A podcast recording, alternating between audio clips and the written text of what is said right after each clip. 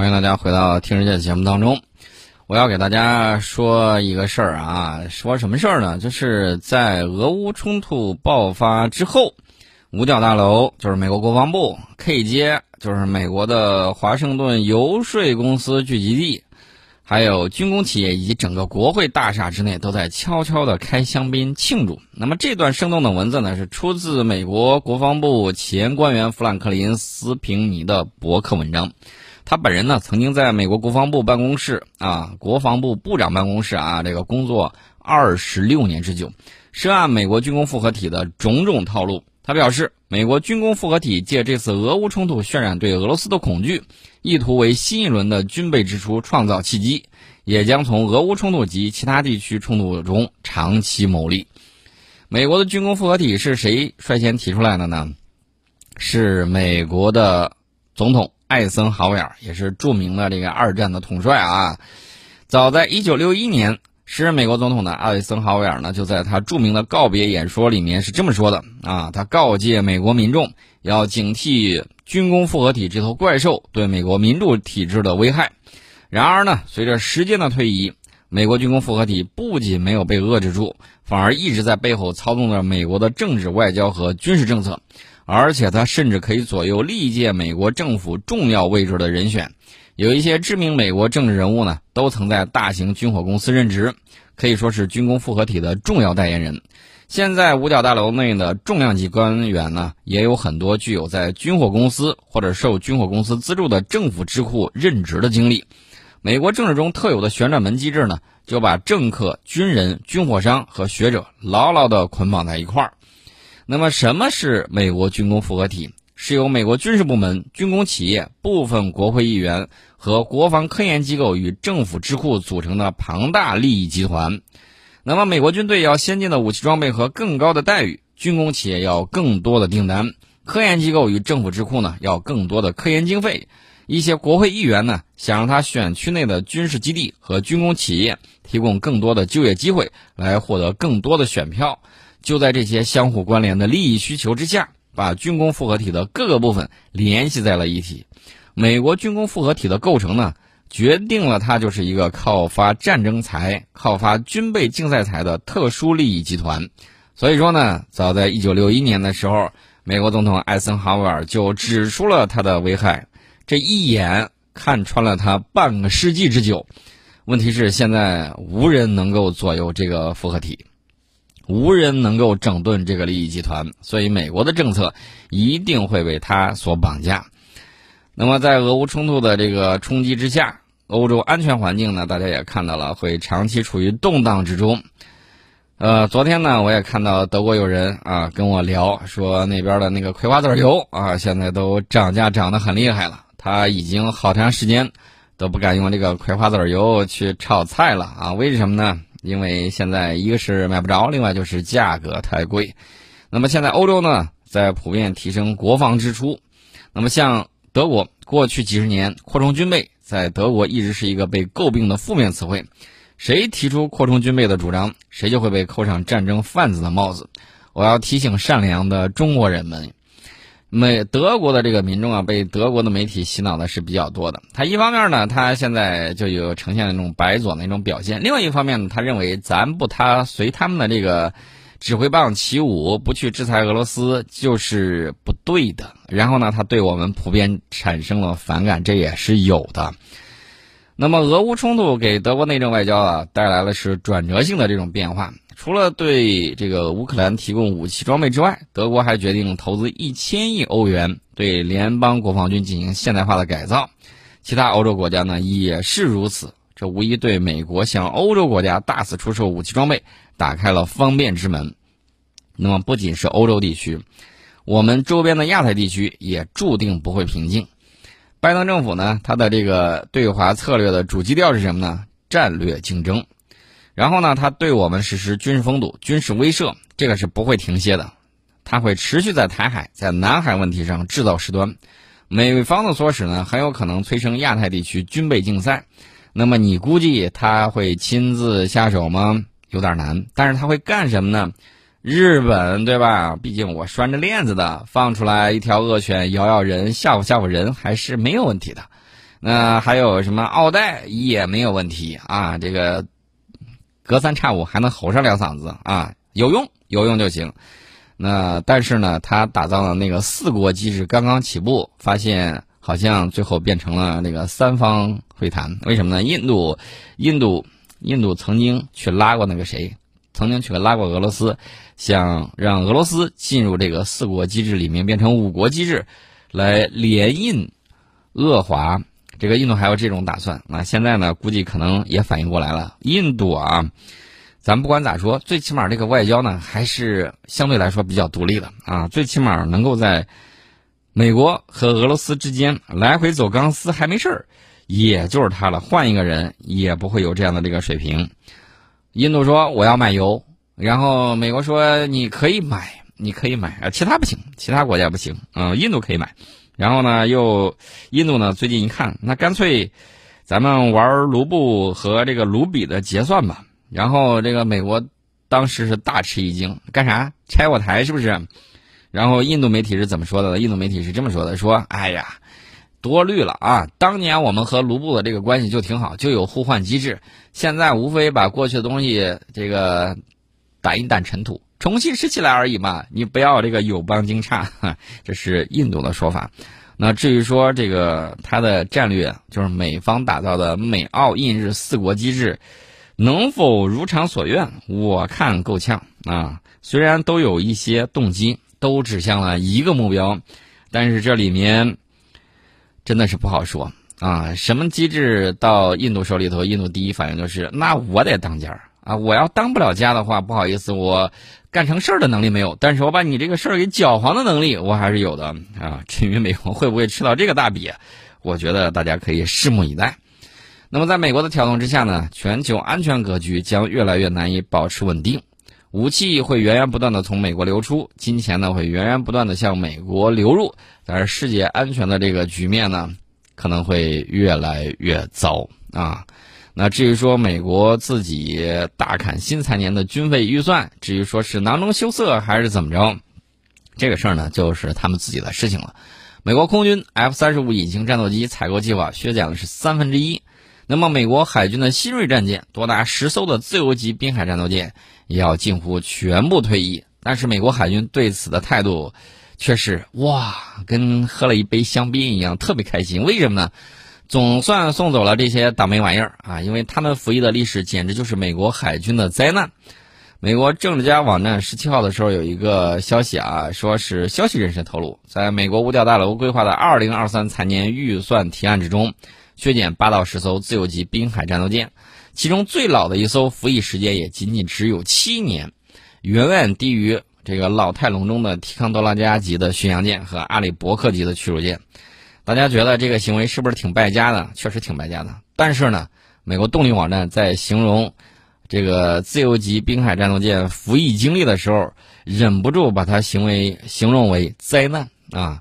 在本世纪初的时候，美国海军趾高气扬，认为全球范围之内没有任何国家有能力挑战其大洋统治地位，因此呢，需要发展在对手近海地区的专属作战舰艇，滨海战斗舰就应运而生。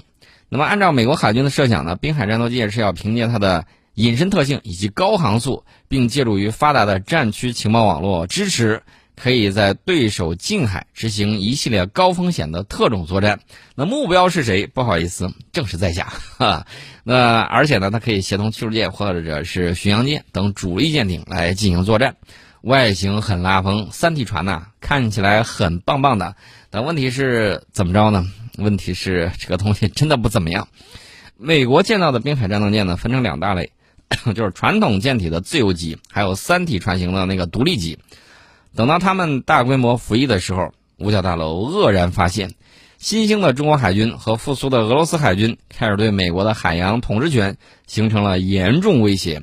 美国海军不得不重走大洋角逐的老路，那生不逢时的滨海战斗舰呢，就失去了用武之地。你说这船吧，它要是好用也就罢了，实在不行给美国海岸警卫队用，那不也不是不行。但是呢，这个船呢造出来之后故障不断。长期以来是没有达到美国海军的预定目标。去年九月份的时候，美国海军退役了首艘自由号，目前自由级滨海战斗舰仅有九艘在役，这都是2015年到2020年间交付的。虽然整整个船队非常的年轻啊，但是呢，这个东西确实不咋地 啊。所以说呢，美国就要对它这个挥舞大砍刀。关键问题在于其严重的设计缺陷，导致这个船的动力系统呢经常出现故障啊，处女航趴窝，过这个运河趴窝，哎呀，无法正常服役。美国海军呢此前曾经明确表示过，在这个问题彻底修复之前，拒绝接收更多的同级舰。那现在这个船呢就是这个样子。然后美国海军在滨海战斗舰之后呢，又提出了雄心勃勃的星座级护卫舰。然后呢，它还是在。建造自由级滨海战斗舰的船厂来进行建造，将为美国海军五百艘舰艇的大舰队计划呀贡献核心力量。至于星座级是否会重蹈滨海战斗舰的覆辙，我觉得有可能啊！不要老觉得我觉得啊，我只告诉大家，滨海级战斗舰已经被证明比最初宣传的更昂贵、更复杂，操作起来更难受。平均每艘小船每年花费的费用几乎和比它大很多的阿里伯克级驱逐舰一样多。然后呢，美国海军当初设想的是可以轻松的更换模块化武器组件，然后就可以把它的作战能力自由切换，增加部署的灵活性。现在把这个当年异想天开的想法也抛之脑后，也不行了。我们先进一下广告，广告之后我们跟大家接着聊别的事情。欢迎大家回到《听世界》节目当中。刚才呢，我们给大家讲到了美国的军工复合体。美国军工复合体呢，当然呢有很多的利益啊，但是呢，这些东西是需要人去执行的。那美国西点军校的学生呢，当然是他们之中的这个未来和希望。那美国西点军校的学生，按照谁的说法呢？也就是蓬佩奥的说法，正在被教授什么东西呢？他们偷窃，他们这个撒谎，这是美利坚进取的荣耀，等等等等，啊，这个就不说了。关键问题是前两天有一个事儿特别有意思。我们知道这个药物过量问题呢，是困扰了美国很长时间。根据旧金山纪事报十八号的报道，当地本月又发生了数起药物过量事件，其中三起致命案件呢与芬太尼有关。芬太尼呢是一种阿片类的这个止疼药，其强度是海洛因的一点五到五十倍。作为呼吸抑制剂，芬太尼呢会影响使用者呼吸机能。那么，二零一五年以来，旧金山死于过量服用芬太尼的人数是在显著增加，二零二一年死亡人数高达四百七十四人。该市的药品管理专家科芬表示，旧金山百分之九十的阿片类药物死亡都是因为芬太尼，这是最常见的药物，甚至被贴上其他药片的标签呢来售卖。那么，这个芬太尼除了在旧金山，在佛罗里达也很泛滥。呃，当地警方呢在三月初的时候抓了一名毒贩。这个人呢，把这个芬太尼混合在可卡因之中，贩卖给美国西点军校的学生。这些军校生在春假派对中呢，因为过量服用芬太尼，出现了心脏骤停。前后呢，一共有七人被送往医院抢救。这就是美国的未来，美国国防力量的中流砥柱啊，就是这个样子，在嗑药。那么我们的未来是什么样子呢？大家看到三月二十三号的时候。我们在太空给我们祖国的未来在授课，咱们的孩子们马上就要从平视变成俯视这个世界。大家看到这个地球有一边在打仗，而另外一边在进行太空授课，而且这个授课呢，大家看到啊，这个实验有太空的冰雪实验，在空间站，王亚平老师呢利用过饱和乙酸钠溶液制作了一个冰球，这个液体球呢长得像冰球，其实是热球。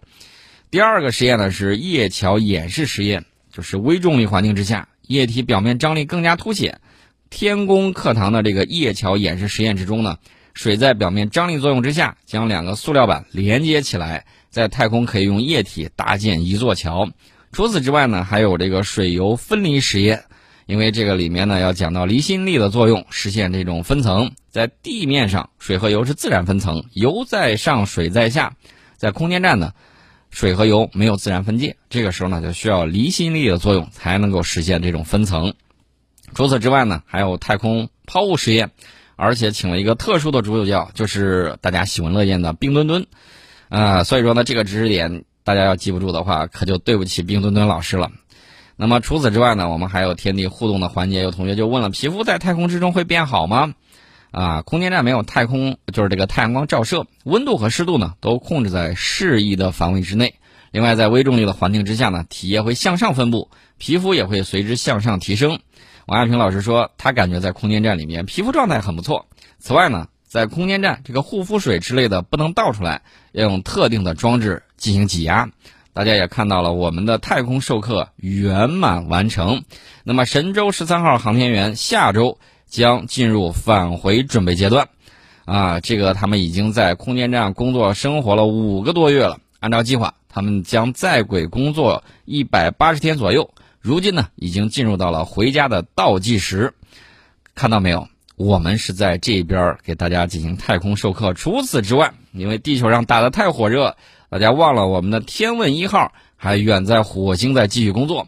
最近呢，它传回了火星巡视区的高分辨率的影像。从这个影像里面，我们可以看到拍摄到祝融号巡视区0.5米分辨率影像图。图中呢，祝融号火星车行驶路线清晰可辨。截止到2022年的3月24号，祝融号火星车在火星表面工作了306个火星日。累计行驶了一千七百八十四米，天问一号环绕器在轨运行六百零九天，距离地球二点七七亿千米。当前呢，两器运作正常。大家可以去看一下这个照片，也可以看一下火星车表面积累了一层薄薄的这个沙尘。经历过沙尘暴啊，火星的这个沙尘暴还是比较厉害的。那么以后我们会怎么做？然后又会？做哪些勘测，做哪些科学采样，这个大家可以持续关注。